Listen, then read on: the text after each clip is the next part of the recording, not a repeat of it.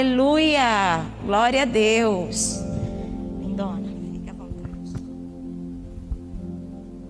Bom dia, graça e paz. Aleluia. Glória a Deus. Seguindo online, mas é bom estar aqui com vocês. Há uma presença muito gostosa de Deus aqui, amém? Você já experimentou dela essa manhã? Se você pudesse dar um nome para a presença que está aqui, qual o nome que você daria? Se você pudesse nomear esse momento, qual nome você daria? Você acha que a presença de Deus nessa manhã está de alegria, de acalento, de quebrantamento? O que, que você acha? O que, que o som, você que é sensível ao mundo do espírito, o que, que você acha que está hoje? Pode. Aleluia, Jesus. Um pelo menos está no Santo do Santo. Mais alguém? Você acha que está assim? Eu senti isso também que a Regina disse, mas um nome, o que, que você acha que Deus está está nos chamando a sentir?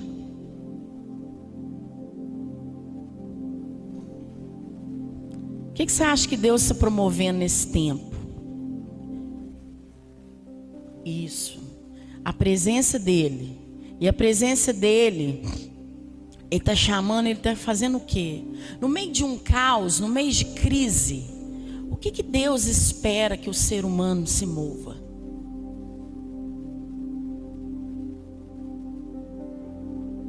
Essa palavra, essa canção deles aqui trouxe um ambiente. Um, um ambiente de quê? Quem tem coragem? Consolo, conforto, mas tem uma palavrinha antes. Isso aí tá certo, porque isso é a cura.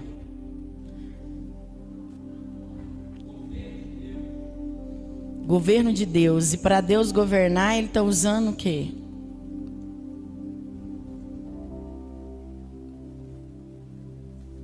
Deus quer quebrantamento. Quando Ele vem com consolo, com governo, Quando Ele vem soprando com amparo, Ele espera que você dobre os joelhos diante dEle. Porque só recebe amparo quem está muito desprotegido. Só recebe consolo quem está muito necessitado. Só recebe paz quem está inquieto. E só recebe presença quem está sentindo sozinho. Eu sei que você está numa festa da Páscoa, mas esse tempo, Deus está dizendo e soprando e anunciando: olha, eu estou aqui. Eu estou aqui para te dar amparo. Eu estou aqui para te dar consolo. Eu estou aqui para te dar minha presença. Mas por que eu, você, porque eu e você precisamos do aquebrantamento? Por que que precisa vir crises? Feche seus olhos nesse momento, gente. Acharam meu celular, amém? Vou me controlar aqui. Eu queria que você abrisse a palavra de Deus em 2 Coríntios 12, 7 e você ficasse em pé.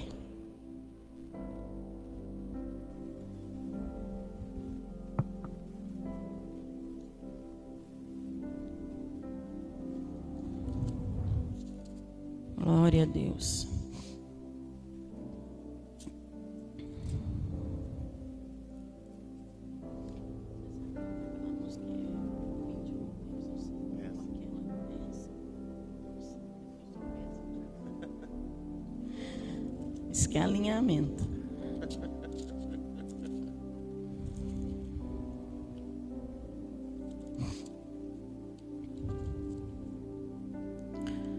2 Coríntios 12, 7. 12, 9, perdão. Diz assim: A minha graça te basta, porque o meu poder se aperfeiçoa na fraqueza. De boa vontade, pois, me gloriarei nas minhas fraquezas, para que em mim habite o poder de Cristo. Pelo que sinto prazer nas fraquezas, nas injúrias, nas necessidades, nas perseguições, nas angústias, por amor de Cristo, porque quando estou fraco, então sou forte. Num tempo onde as pessoas falam muito sobre ser forte, onde não mostrar vulnerabilidade, onde não mostrar fraqueza, onde ser poderoso, Deus está nos dando um, uma palavra de dizer: não, a minha graça te basta, porque o meu poder se aperfeiçoa na fraqueza. Então Deus está dizendo: cadê sua fraqueza? Aonde você tem sido fraco? Aonde você tem sido fraco diante de Deus? Aonde nós temos sido vulneráveis, necessitados, carentes, dependentes, crianças simples diante de Deus. Deus, usando Paulo aqui, ele começa a falar do espinho, ele começa a falar que ele tem aquele espinho, para que ele seja um esbofeteador de Satanás, para que ele não é leve, por causa das revelações, e ele estava dizendo: Ó, oh, tem um espinho, que vem me esbofetear se for preciso, quando eu me afasto da dependência de Deus, quando eu me afasto da simplicidade, quando eu me afasto de ser fraco na mão de Deus, quando eu me afasto de ser vulnerável, quando eu me afasto de ser, de buscar na fonte certa. Deus envia os esbofeteadores dele e sai a bater. No tempo de caos, no tempo de crise, há um propósito. Nós não estamos num tempo de rir, nós estamos num tempo de lamentar. O único motivo de nós rirmos é porque nós temos Jesus Cristo. Porque Páscoa fala de renascimento, fala de passagem da morte para a vida mas também fala de iluminação, de você sair de um estado passado e passar para um estado novo em Cristo Jesus. Aonde, igreja, nós temos sido fracos. Aonde nós temos dobrado o nosso joelho e dito: Senhor, eu achei que eu era tão forte. Eu achei que eu dava conta. Eu me perdi. Aonde, Senhor? Eu estou aqui como uma criança que precisa de ajuda. Eu estou aqui como uma criança que precisa do seu colo.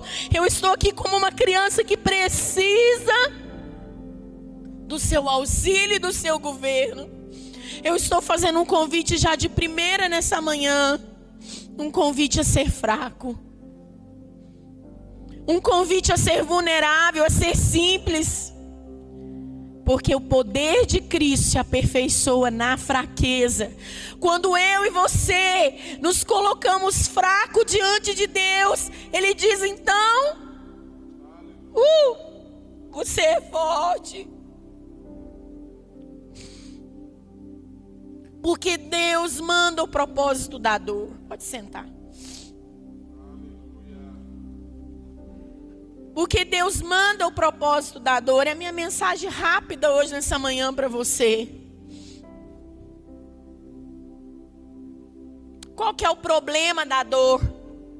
Qual que é o problema do sofrimento do ser humano? Primeiro, porque quando você começa a trazer uma mensagem para justificar o sofrimento, a nossa alma fica ressentida, né? fica amarga. Quem aqui quer sofrer? Tem alguém aqui que fala, eu quero sofrer? Ninguém. Eu penso que ninguém quer sofrer. Ninguém gosta. Muitas vezes também nós paramos diante, talvez não é nem o sofrimento, mas nós paramos e pensamos assim: Deus, porque eu sofro, o fulano de tal não sofre. Por que, que eu passo por tantas provações e o fulano de tal, nesse momento, está assim, assim, assim? Eu brincando, falando com meu marido, falei, amor, eu estou aqui sentindo toda a questão do mundo do espírito, a tensão, e eu vejo pessoas na praia, rindo, festando, fazendo festa. O problema talvez não é o sofrimento, é você olhar para você e se comparar com outro. Você dizer, Deus, mas por que eu? Por que mais uma vez?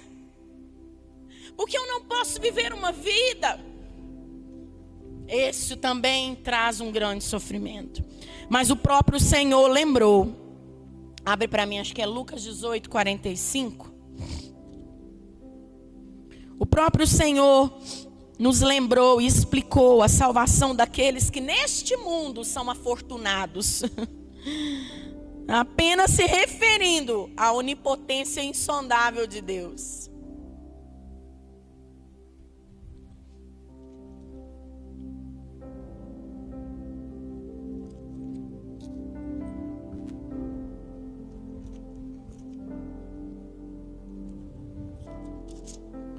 Eu não tiver esquecido, porque eu não anotei, vai ser certinho.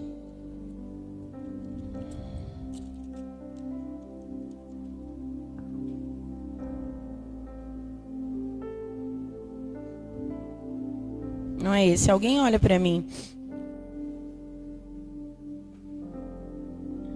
É quando Jesus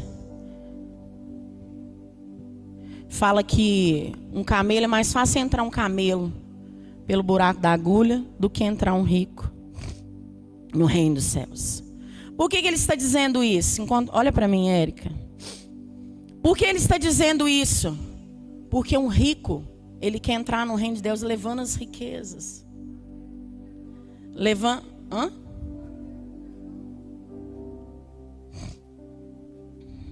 Lucas também tem, mas vamos lá em Mateus. Mateus 19. Capítulo tá certo então. É só o versículo que eu errei. Vamos lá. Obrigada, viu? Mateus 19, 22 e Lucas 18.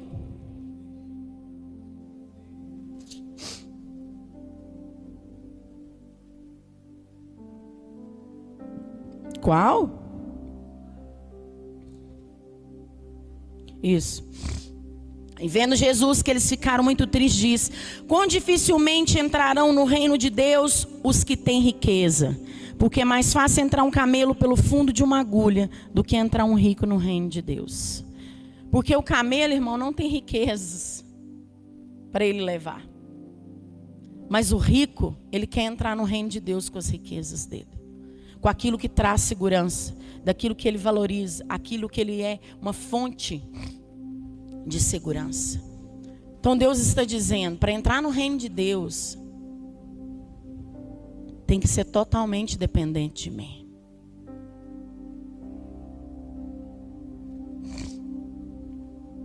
Então, eu tentar justificar, queridos, olha, esse aqui sofre, aquele lá não sofre, o que o sofrimento é bom.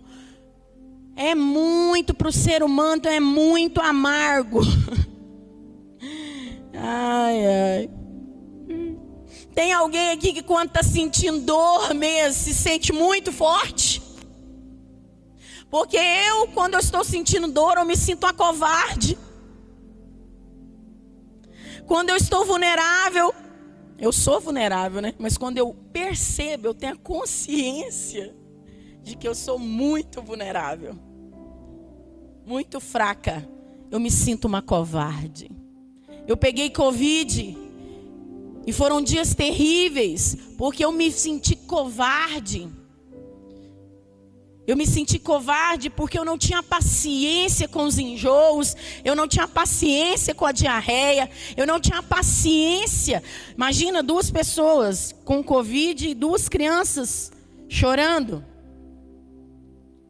Eu vi ali totalmente quão eu não sei sofrer, o quanto eu não gosto de sofrer, o quanto eu não tolero sair da minha zona de conforto. De... Quando você fica sentindo dor, a maioria das pessoas se sentem um covarde. Uh, e daqui a pouco você vai entender quando você pensa na dor, na ansiedade que corrói como fogo, na solidão que se espalha como um deserto, na rotina dolorosa de alguém que está passando uma miséria, uma necessidade. Novamente, dores enfadonhas que obscurecem, dores que de repente saltam dentro do nosso coração. Estamos bem, mas uma bela manhã amanhecemos com o coração apertado, com o espírito angustiado. E dizemos: Mas o que está acontecendo? Eu estava tão bem.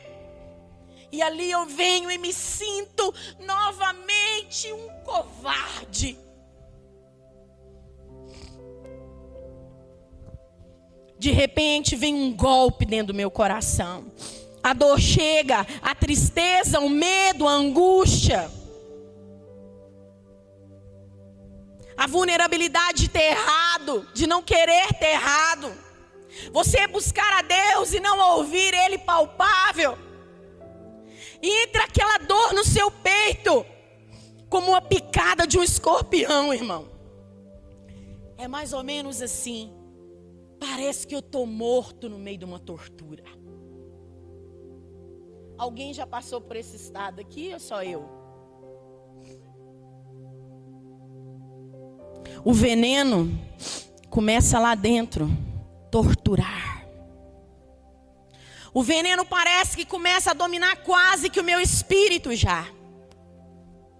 Se eu soubesse aonde tinha um remédio rápido, eu me rastejava atrás, somente para viver livre da livre da tristeza, livre do medo, livre da ansiedade, livre dos, das dores das vulnerabilidades e das fraquezas, eu iria lá rapidamente. Quem aqui já viu alguém sofrer? Quem aqui já passou por uma dor de muito difícil? Você iria a qualquer lugar rastejando e diria: Me dá o remédio, me dá o remédio para que eu possa beber e para que eu não possa mais sentir isso. E é assim que as pessoas, algumas pessoas estão nesse momento se elas pudessem, elas arrastariam. Mas, por que Deus permite o sofrimento? A dor dói. Eu não estou dizendo que a dor não dói. A dor corrói. E é isso mesmo que a palavra significa: dor. Estou apenas tentando te mostrar que essa doutrina antiga cristã de tornar perfeito mediante o sofrimento não é inacreditável. Porque Deus permite você e eu ficarmos angustiados. Porque Deus está permitindo o mundo, o Brasil, ficar angustiado, a igreja ficar angustiada com as portas fechadas, como na minha cidade está.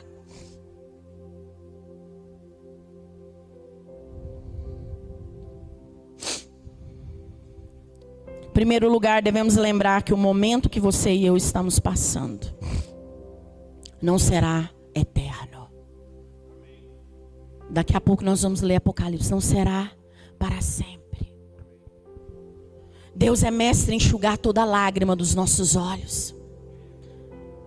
Mas para isso, Deus quer que eu e você aprendamos. Porque precisamos arrastar mais um ano. Porque em um ano de pandemia não aprendemos, não resolvemos, e porque agora começamos de novo.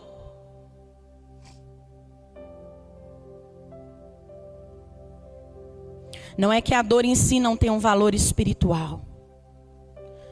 Mas o efeito dessa experiência depende do centro de quem está recebendo.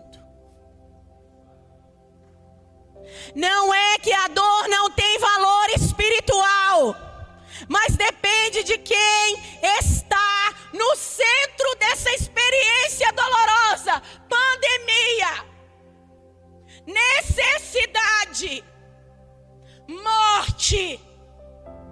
Está recebendo a experiência. Por que mais um ano? Como estamos recebendo essa experiência? O medo, a compaixão, elas têm um propósito. A dor existe. Ai, que triste.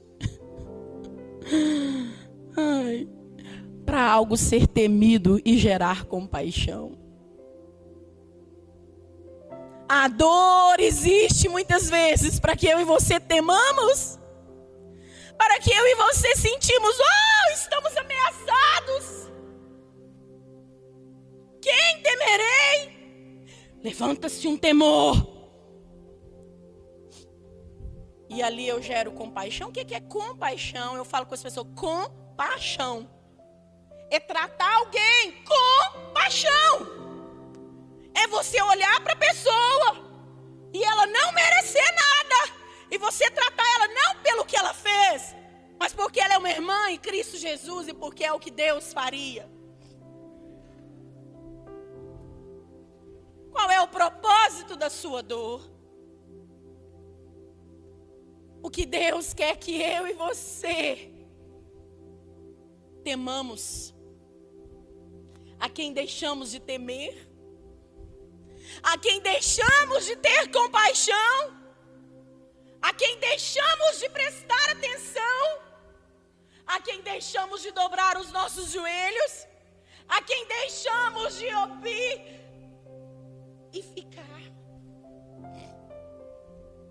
O que deixamos. Sabe para que, que o medo serve, queridos? Sabe por que, que a compaixão ela ajuda? Ela ajuda a obediência a voltar. Ela ajuda a caridade voltar. Claro que tem gente que é, que é muito bom, não precisa disso. São pessoas que têm um coração voltado para Deus, são pessoas simples, mas dependendo do centro de quem recebe a experiência, é porque tem algo que precisa ser tratado. O medo te faz querer voltar a obedecer. Que triste. Que triste. E há um ruído no mundo do espírito. Quem é sensível entende o que eu estou falando. Soprando de medo, soprando de angústia, soprando de terror. Dizendo: Volta-te, ó Israel. Volta-te, ó Israel. Volta-te. Volta-te a obedecer. Volta me buscar. Mas que é isso, pastor? Eu estou dentro da igreja. Eu sou cristã. Não, meu amor, não tem a ver com isso. Deus está falando essa palavra para mim. Eu estou pregando primeiramente para mim. E é por isso que eu me emociono. Porque Deus está falando comigo. Porque o medo não há dúvida. Quando eu estou vulnerável, eu experimento compaixão e eu fico mais simples. Eu fico mais simples para receber o amor das pessoas. Eu fico mais simples para aceitar uma ajuda. Eu fico mais simples para ouvir um conselho. Tem uma frase que não faz o tom da minha ministração, mas é uma frase secular que fala: se você quer ser curado da sua doença, ah, faça o favor de ah, liberar aquilo que te adoeceu. Mas como que eu vou liberar o que me adoeceu se eu não ouço pessoas? Se eu não ouço a minha dor, se eu não sou ensinável. E aí Deus libera o medo. Ele libera a dor. Não falando só do medo. Para que você possa, de alguma forma, receber amor. Não porque aquela pessoa é boa, agradável para nós, mas porque ela é irmã. E ela veio para dar. E aí, quando você está vulnerável, você recebe. Mas quando você está forte, você pensa, eu não preciso das pessoas.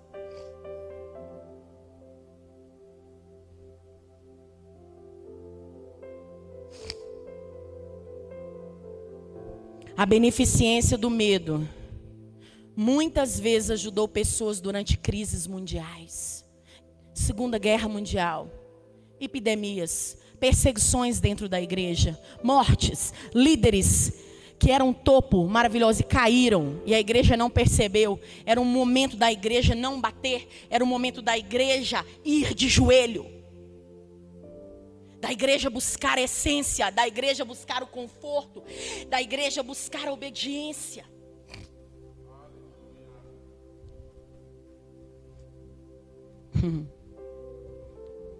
A minha própria experiência é algo assim. Quantas vezes eu achei que eu estava bem? Você me perguntar quantas depressões você já teve, eu parei de contar.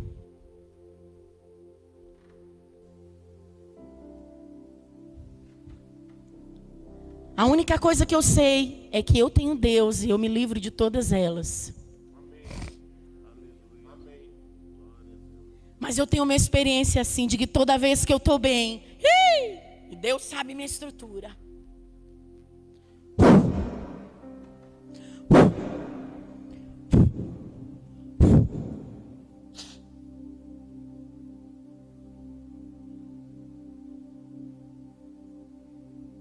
Eu não sei de onde vem aquela dor. Ou de uma doença. Ou de uma notícia de alguém que eu amo doente. Ou de alguém muito mal. Ou de um problema. Uma angústia que eu levanto pela manhã e digo: Deus, o que está acontecendo? E eu me esqueço. E Deus tem que me lembrar tudo de novo. Você é minha. Sua dependência vem de mim.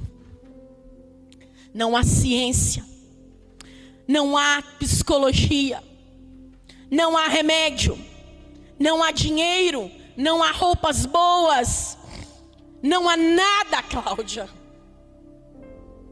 que te faça experimentar o conforto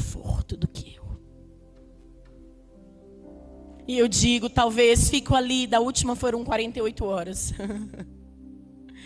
Mas já foram anos. Qual foi a última vez que você experimentou uma dor, tempo de crise? Talvez foi um dia, 24 horas, 36 horas, 48 horas, 72 horas, mas Deus está te chamando, Ele está dizendo: venha, Venha para mim, venha para a fonte certa. Dê tchau ao Egito, as fontes de águas que você está procurando para beber. E você acha que eu quero? Eu digo mais uma vez: o Senhor vai bater? Porque tem alguém aqui que gosta?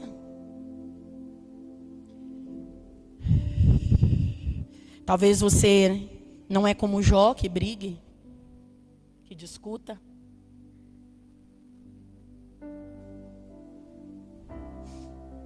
Que Deus gaste um tempo para mostrar algumas coisas para ele.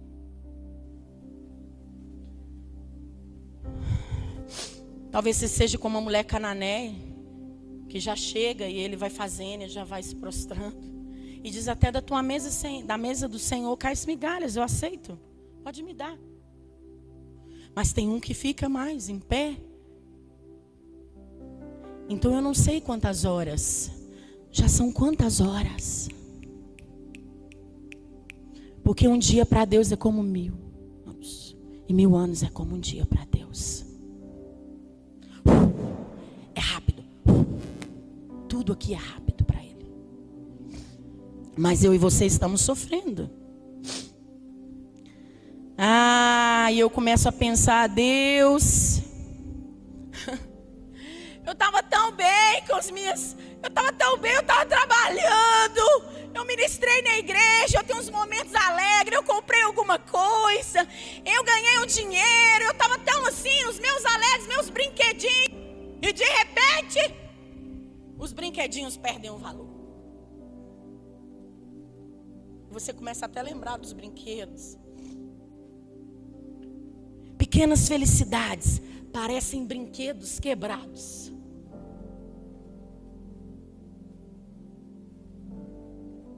Você olha para tudo aquilo ali.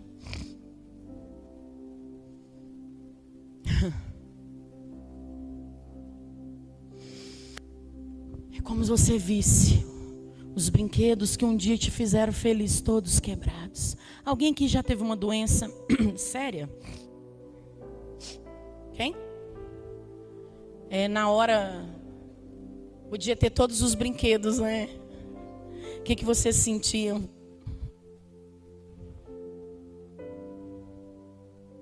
Lentamente, eu tento me recompor, afinal de contas, eu sou filha de Deus. eu devia estar todo o tempo. Eu tento lembrar para mim de que esses brinquedos nunca tiveram a intenção de me dar a felicidade que eu necessitava, mas aquilo começa a me atordoar. E Deus começa a me lembrar: olha, esses brinquedinhos, eles não são eternos. A minha verdadeira felicidade não é nesses brinquedinhos que eu te dou. E daí vem a eternidade, e daí vem o reino de Deus, e daí vem o amor a Deus, e daí vem o medo de não morrer, vem amar mais a Cristo do que a mim. Mas nesse momento meus olhos estavam voltados para os meus brinquedos.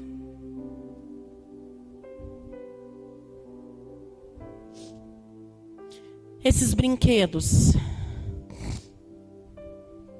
têm intenção de povoar meu coração. Mas na realidade, a única coisa que é o meu bem maior é Cristo Jesus.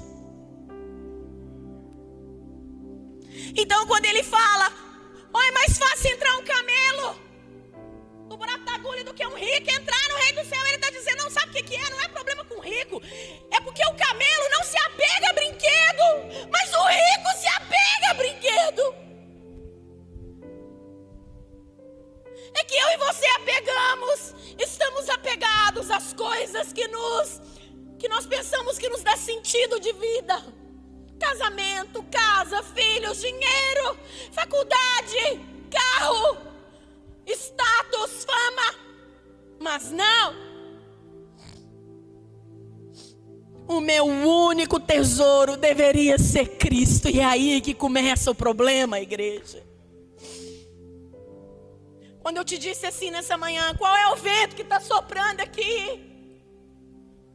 É o vento de dizer a quebrantamento. Reconhece que tudo que você tem até hoje é para te entreter. Mas o que eu, o que você tem, a única coisa que você precisa saber que você tem, sou eu. E cadê você? Você não está entendendo que o sopro está vindo, que a tristeza está vindo, a ansiedade está vindo, porque eu estou colocando a minha real motivo de viver nesses brinquedos, filhos, casa, dinheiro, status e tudo aqui. Mas quando Deus sopra o vento do quebrantamento, quando Deus sopra o vento da dor, não há nada disso que pode. A única coisa talvez que você peça é Deus me deixa viver. Você lembra dos brinquedos, lembra da sua casa, das coisas que você não prestou atenção. E você começa a falar: Deus, olha, me perdoa, eu tinha uma casa tão boa, eu tinha isso tão bom, o Senhor me usava. E Deus fala: Uh! Não é porque Ele é ruim, mas muitas vezes nós achamos que Ele é ruim. É porque Ele sabe meu coração e o seu coração. Ele sabe o coração do mundo, Ele sabe o coração do Brasil. Na palavra em Oséias, tá, aqui está abrindo ou não? Vinde e voltemos ao Senhor. Ele fez a ferida e Ele a ligará. Canta para mim, Anderson. Se você não entendeu, Deus está com uma espada, igreja, embanhada dentro de você e de mim. E Deus está nos ferindo. Não é tempo de rir, é tempo de chorar.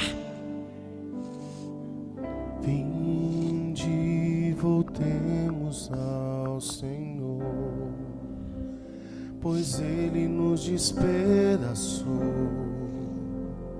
e nos sarará. Fez a ferida ligará, nos revigorará e viveremos diante dele. Viveremos diante dele. Quanto tempo temos gastado com os brinquedinhos?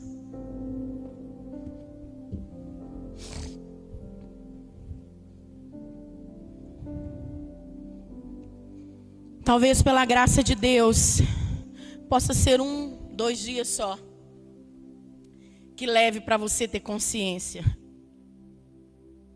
Consciência é você entender, compreender, saber o que está acontecendo aqui dentro e aqui fora. Talvez leve dois, três dias para você dizer: Deus, eu dependo de ti. Então, Deus, eu descobri. Eu não quero mais tirar as forças das fontes erradas. Eu quero tirar as forças da fonte certa e pá. Porque estamos há quase dois anos indo para o segundo ano. Porque as coisas precisam se repetir na nossa vida.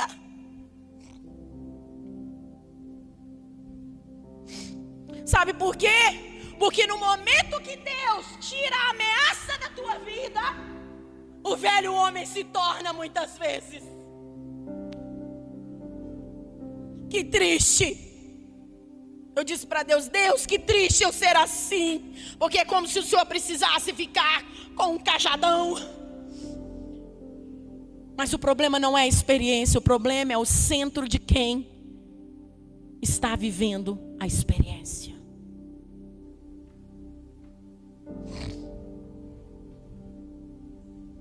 Deus me perdoa de banir da minha mente a única coisa que sustentou a minha vida sob ameaça. Uh! No tempo dos problemas tem uma única coisa que te sustenta. Alguém grite para mim, não grite para os vizinhos não me chamar. Alguém fala o que é que te sustentou? Eu te falo, não foi remédio, não foi ajuda médica, não foi ninguém, não foi nenhum ato religioso. Eu só sei que eu nem sei como é que eu dei conta, que eu dou conta porque tem uma força que se chama Espírito Santo dentro de mim. Como então, quando eu estou bem brincando com os meus brinquedinhos, eu posso banir da minha mente a única coisa que me sustenta? Pode sim. A gente bane. O raio do poder faz isso. O raio da carência faz isso. Do ego, da soberba. Faz isso. Uh! Eu já começo a fazer a obra de Deus sem o dono da obra.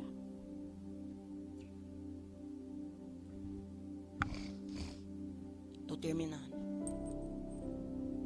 Então, a terrível necessidade de tribulação é muito clara. Eu disse terrível, porque não é bom.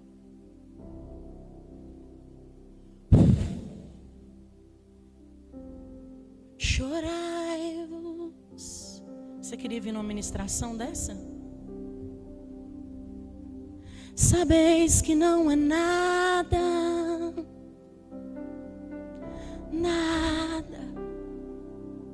brinquedinho que você tem.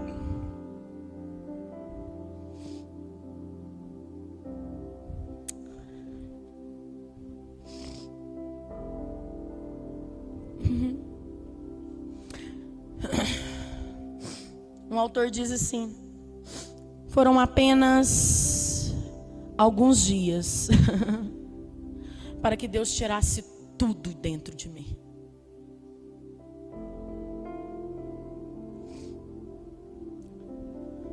Quando você está abatido, você não tem força para brigar.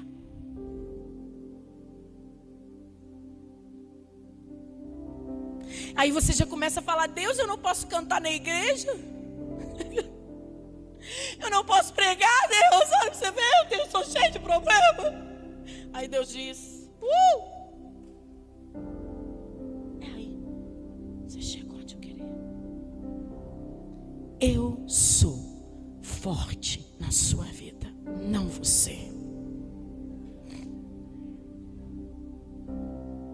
E aí, quando eu estou preparada para ir embora, é que ele me pega.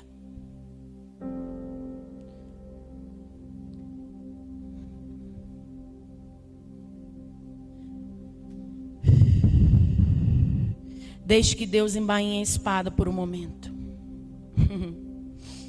que eu me comportarei como uma cachorrinha.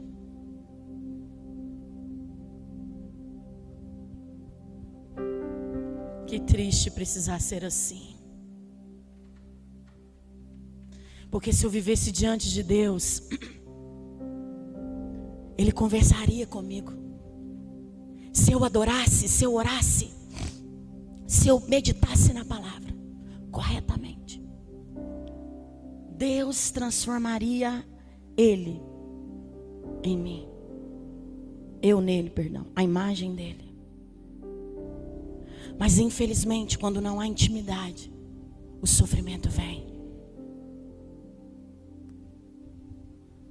Quando há teimosia, quando há obscuridade, eu me sacudo mais que posso, corro para readquirir minha confortável sujeira. Ai, quem é que já sofreu? Faz um jeito, quer aquela coisa de volta de todo jeito. Mas Deus diz: não vai adiantar correr para ir, porque eu estou te chamando, é para ir para outro lugar.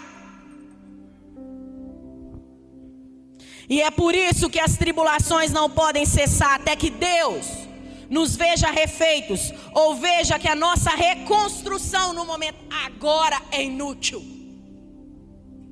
Por isso que quem é morto não precisa ser morto mais. E eu não sou como meu apóstolo que é morto. Eu ainda sou viva. E é por isso que eu passo mais problema talvez que ele.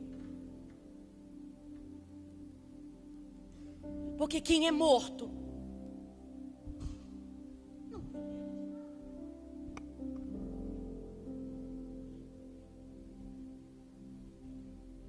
Eu vi um pastor escrevendo assim: é, quem tem medo é porque não confia na soberania de Deus. Eu discordo. Quem tem medo, confia que Deus é soberano. Só não confia que Deus é bom para ele, para livrar ele daquela situação. Ele tenha um medo diferente. É que Deus, ele é bom para todo mundo, ele é poderoso, mas com ele, ele não merece. Ele é ruim para Deus fazer alguma coisa na vida dele. E aí é pior ainda. Porque a crença da pessoa é que Deus não a ama. Nunca porque Deus é fraco. Muitos de nós que somos pastores, nós oramos, declaramos, babá, babá, e Deus faz. Mas quando é para nós, a gente, ó.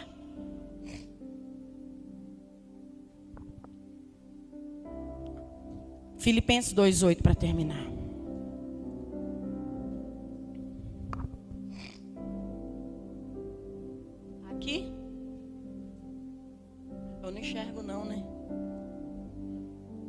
Deixa eu abrir. Já está aqui. Pelo que também Deus. Perdão. Sete. mas aniquilou-se a si mesmo, tomando a forma de servo, fazendo semelhante aos homens, e achado na forma de homem, humilhou-se a si mesmo, sendo obediente até a morte e morte de cruz. Jesus humilhou, humilhou ele mesmo. Você sabe por que, que às vezes o processo não vem? Porque eu mesmo não me humilho. E o que Deus está soprando na igreja, que não é tempo de rir, é que nós ainda não nos humilhamos. Sabe o que é uma pessoa humilhar? Ela se abaixar. Ela saber que tem alguém acima. Ela saber que ela não faz nada sozinha. Ela saber que ela é dependente. Que as forças dela vai ter um limite. Mas que qualquer hora também vem um sopro de qualquer lugar. Aquilo tudo que ela acha que é bom pode arrebentar tudo.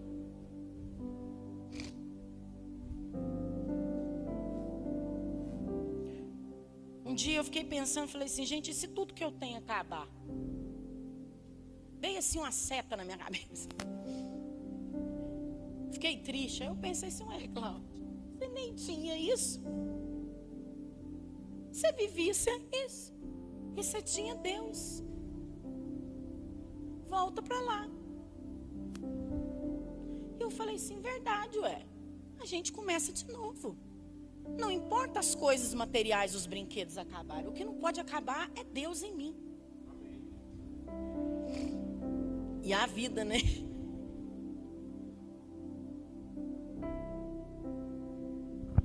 Último, vai ficando de pé, por favor. Abra sua palavra. Eu quero deixar, não vai dar tempo de eu ler. Apocalipse 21.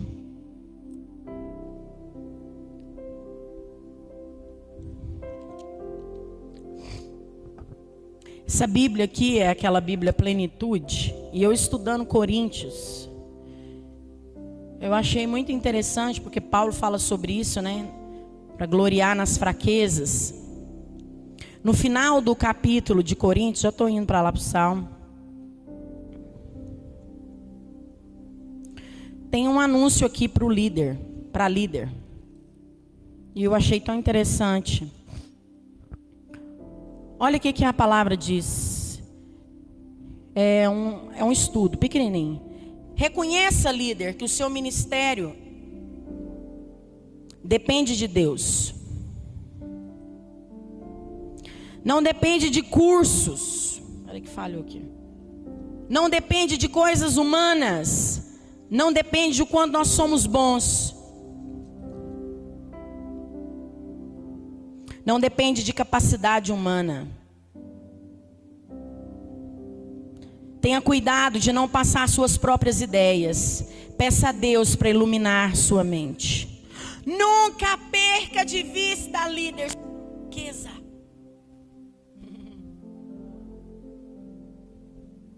Achei tremendo. Abra espaço para o poder de Jesus. Moribundos operar em você. De modo que o poder da vida dele possa produzir resultado em outras pessoas. Ele está dizendo assim: abre espaço para você ser fraco, você mostrar as partes moribundas, porque Deus vai manifestar através da sua vida para outras pessoas. Não é tempo de quem prega mais, quem faz mais, quem é melhor. É tempo de quem é mais necessitado da graça e da compaixão e da misericórdia de Deus. Vinde. Vinde, a esperança, Deus está dizendo. Esse choro não vai durar para sempre. Apocalipse 21, abre lá rapidinho.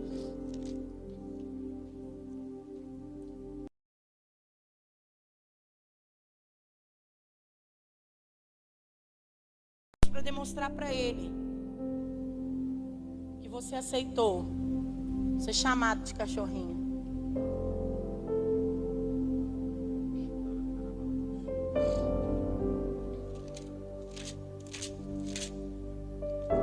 Acostumado a usar a Bíblia de celular. Vamos no versículo 4, mas eu aconselho você a ler todo o capítulo de 21.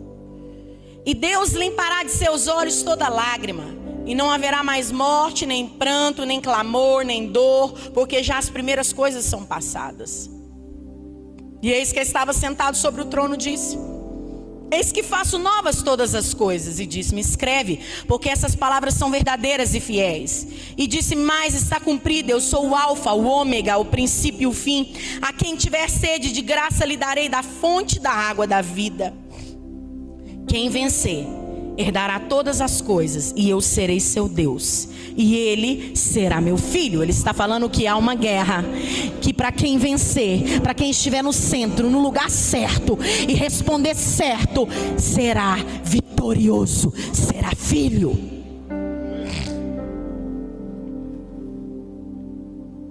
Mas quanto aos tímidos, incrédulos, abomináveis, homicidas, aos fornicadores, aos feiticeiros, aos idólatras, aos mentirosos, sua parte será no lago que arde com fogo e enxofre.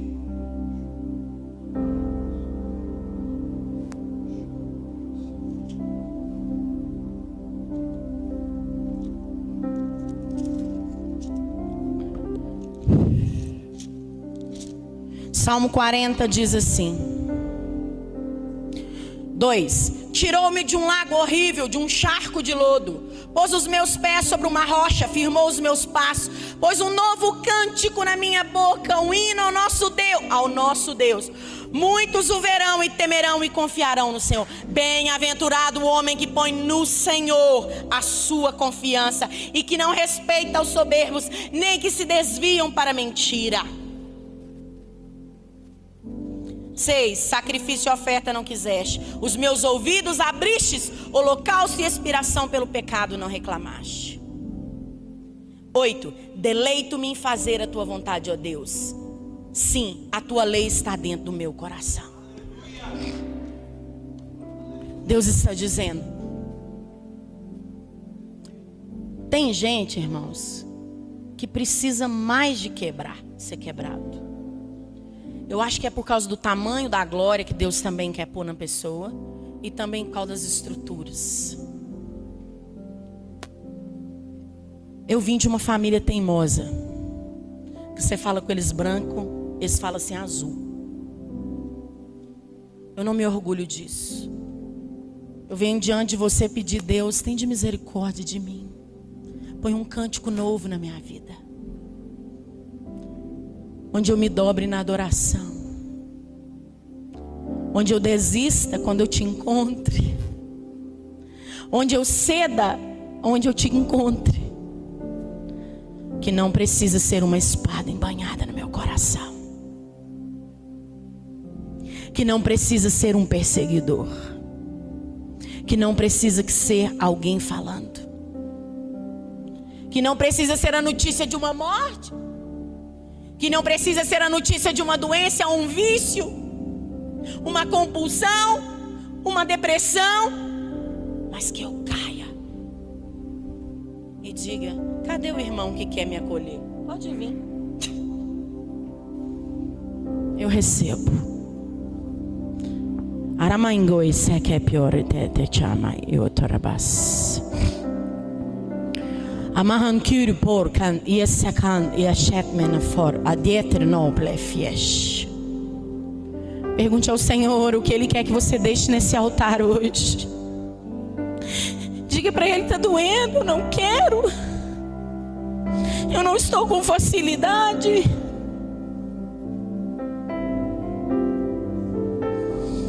Mas eu preciso, Deus. E aí começa a soprar na minha mente daqui um pouco a esperança. O que, que você precisa deixar? Onde você precisa dizer: Deus, acabou mulher forte.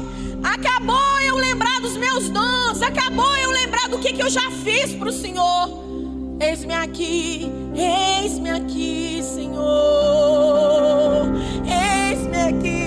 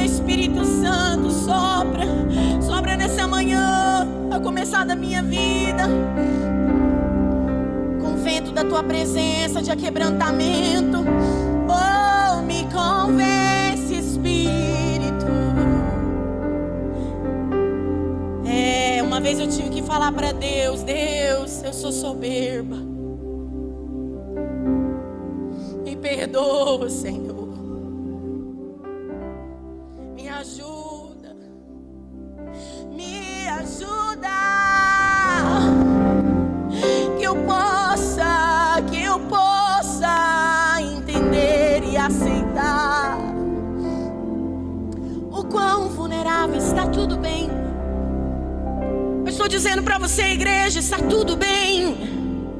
Está tudo bem apresentar a Ele nessa manhã as suas fraquezas.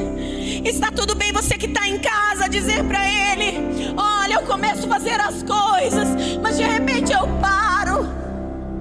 Quando eu estou bem, Deus, de repente vem uma fraqueza, vem um medo, vem um pecado, Deus, de novo. Diga para Ele: Eu reconheço que sou humano. Às vezes a gente esquece disso. O humano sofre, humano, o humano chora, o humano erra, o humano não sabe fazer tudo, não entende nada. Eu preciso de ti, Senhor. Espírito Santo sopra, sopra, Espírito Santo com convencimento. Sopra, Espírito Santo. Você pode abrir os seus lábios nessa manhã. Sopra, Espírito Santo,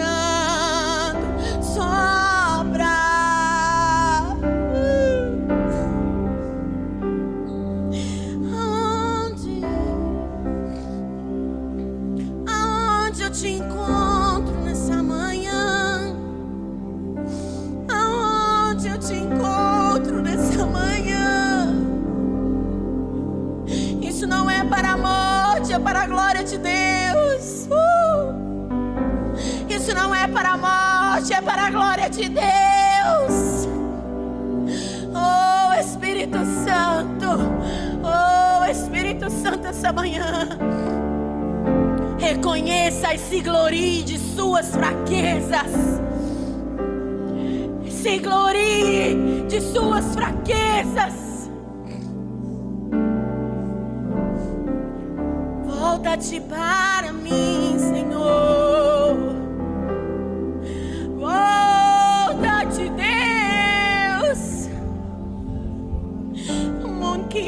making my week and bad. Ah.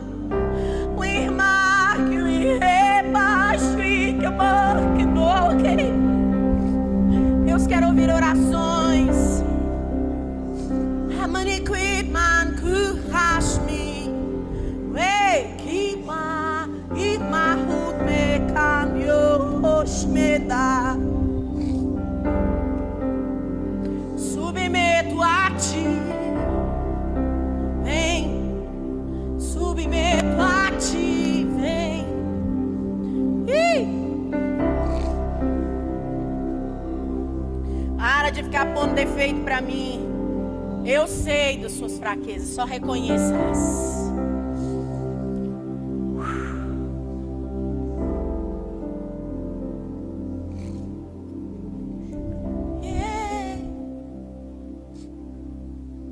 Sopra Espírito Santo sobre o Brasil. Sopra sobre o meu coração e sobre o Brasil. Sopra sobre a igreja que está assistindo. A gente chora para Deus por tanta coisa. Mas não chora para dizer para Ele: Nossa!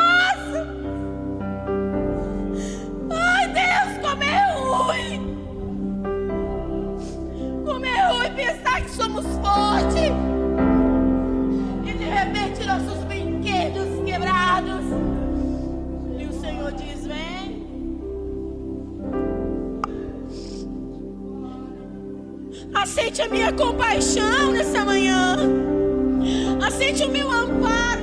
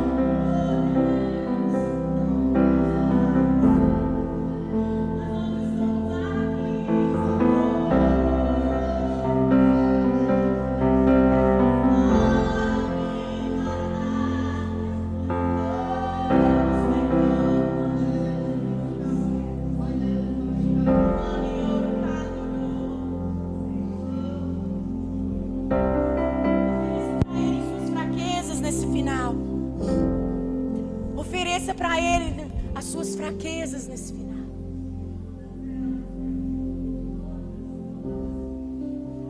Dá para Ele. Dá. Porque quando você sabe que você é fraco, você não toma decisão por causa de você. Mas você é impelido a tomar decisões porque Deus quer. E Ele te sustentará.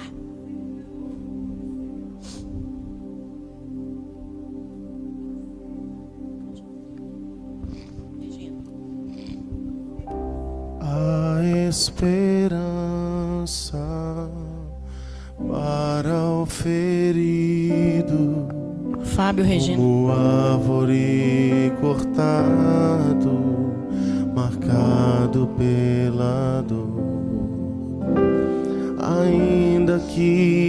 terra envelheça a raiz e no chão abandonado seu tronco morrer.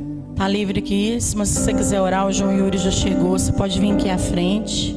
A Regina já tá vindo. A esperança para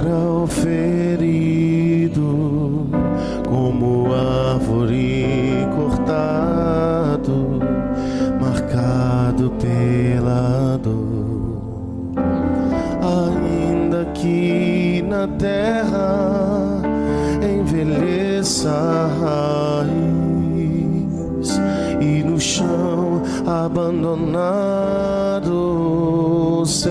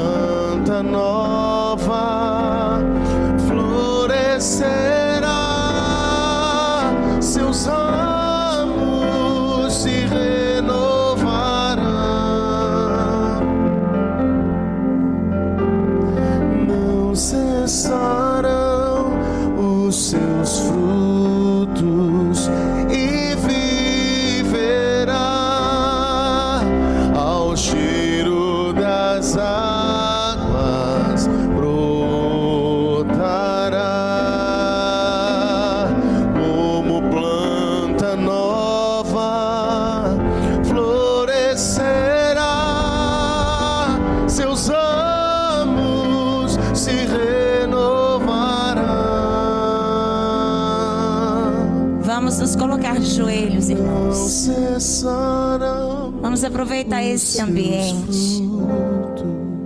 Vamos ter um tempo de oração. Vamos refletir sobre esses brinquedinhos. Eu digo para vocês que,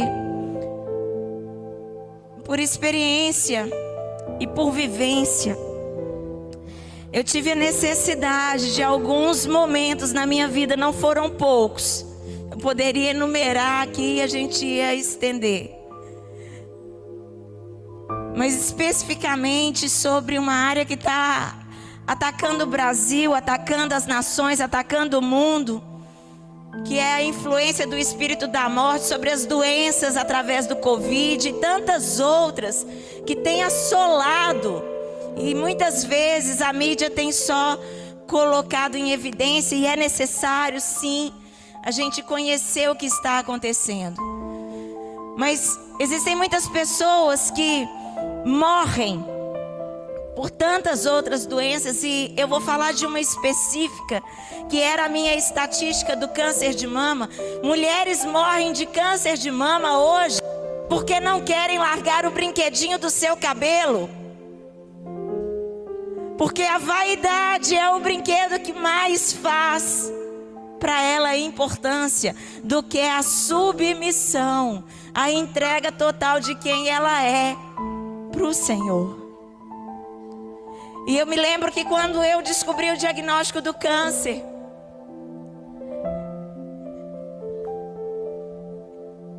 eu tive o meu momento e falei: Senhor, Recebe aqui, ó, tudo que eu ainda tenho. Se há em mim, Deus, algo que ainda agrade o teu coração, recebe, me ajuda.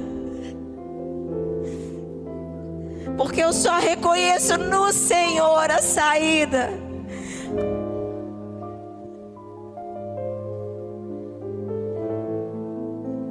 Porque naquele tempo eu ainda tinha dificuldade para morrer.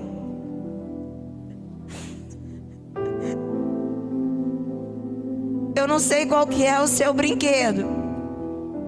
Eu não sei qual que é a sua dificuldade. Se é o orgulho, se é o desânimo, se é a falta de fé, se é a mentira, o. Eu não sei. Se é a soberba. Eu não sei qual é o seu brinquedo. Eu não sei se é a maledicência, a fofoca, a desobediência. Mas eu sei que Ele está te impedindo de se achegar. Só que agora é a hora de você se entregar e modificar o rumo da sua história, para que flua em você uma vida, uma vida que não é natural, uma vida que vai que vai proporcionar para você a eternidade junto com o seu Pai. E vai modificar as suas estruturas. Uma vida que flui, que você não vai precisar de artifício nenhum, nenhum, para poder se sentir feliz ao lado do Pai. Porque brinquedo nenhum substitui a presença dele.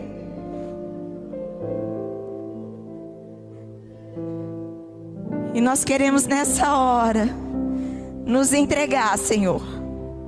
A começar de mim, Deus. A começar de mim, Senhor. A começar de mim, Deus, eu entrego todos os meus brinquedos ao Senhor. E te peço, Senhor, em nome de Jesus, tira-os, ó Deus, da minha vida. Tira o Senhor do meu caminho. Meu Deus, nós estamos falando aqui. O Senhor tem entregado palavras de transformação, de deslocamento, de aperfeiçoamento. Então, Espírito Santo, me ajuda. Me ajuda a me movimentar, Deus. Me ajuda, Senhor. Eu quero parar de brincar.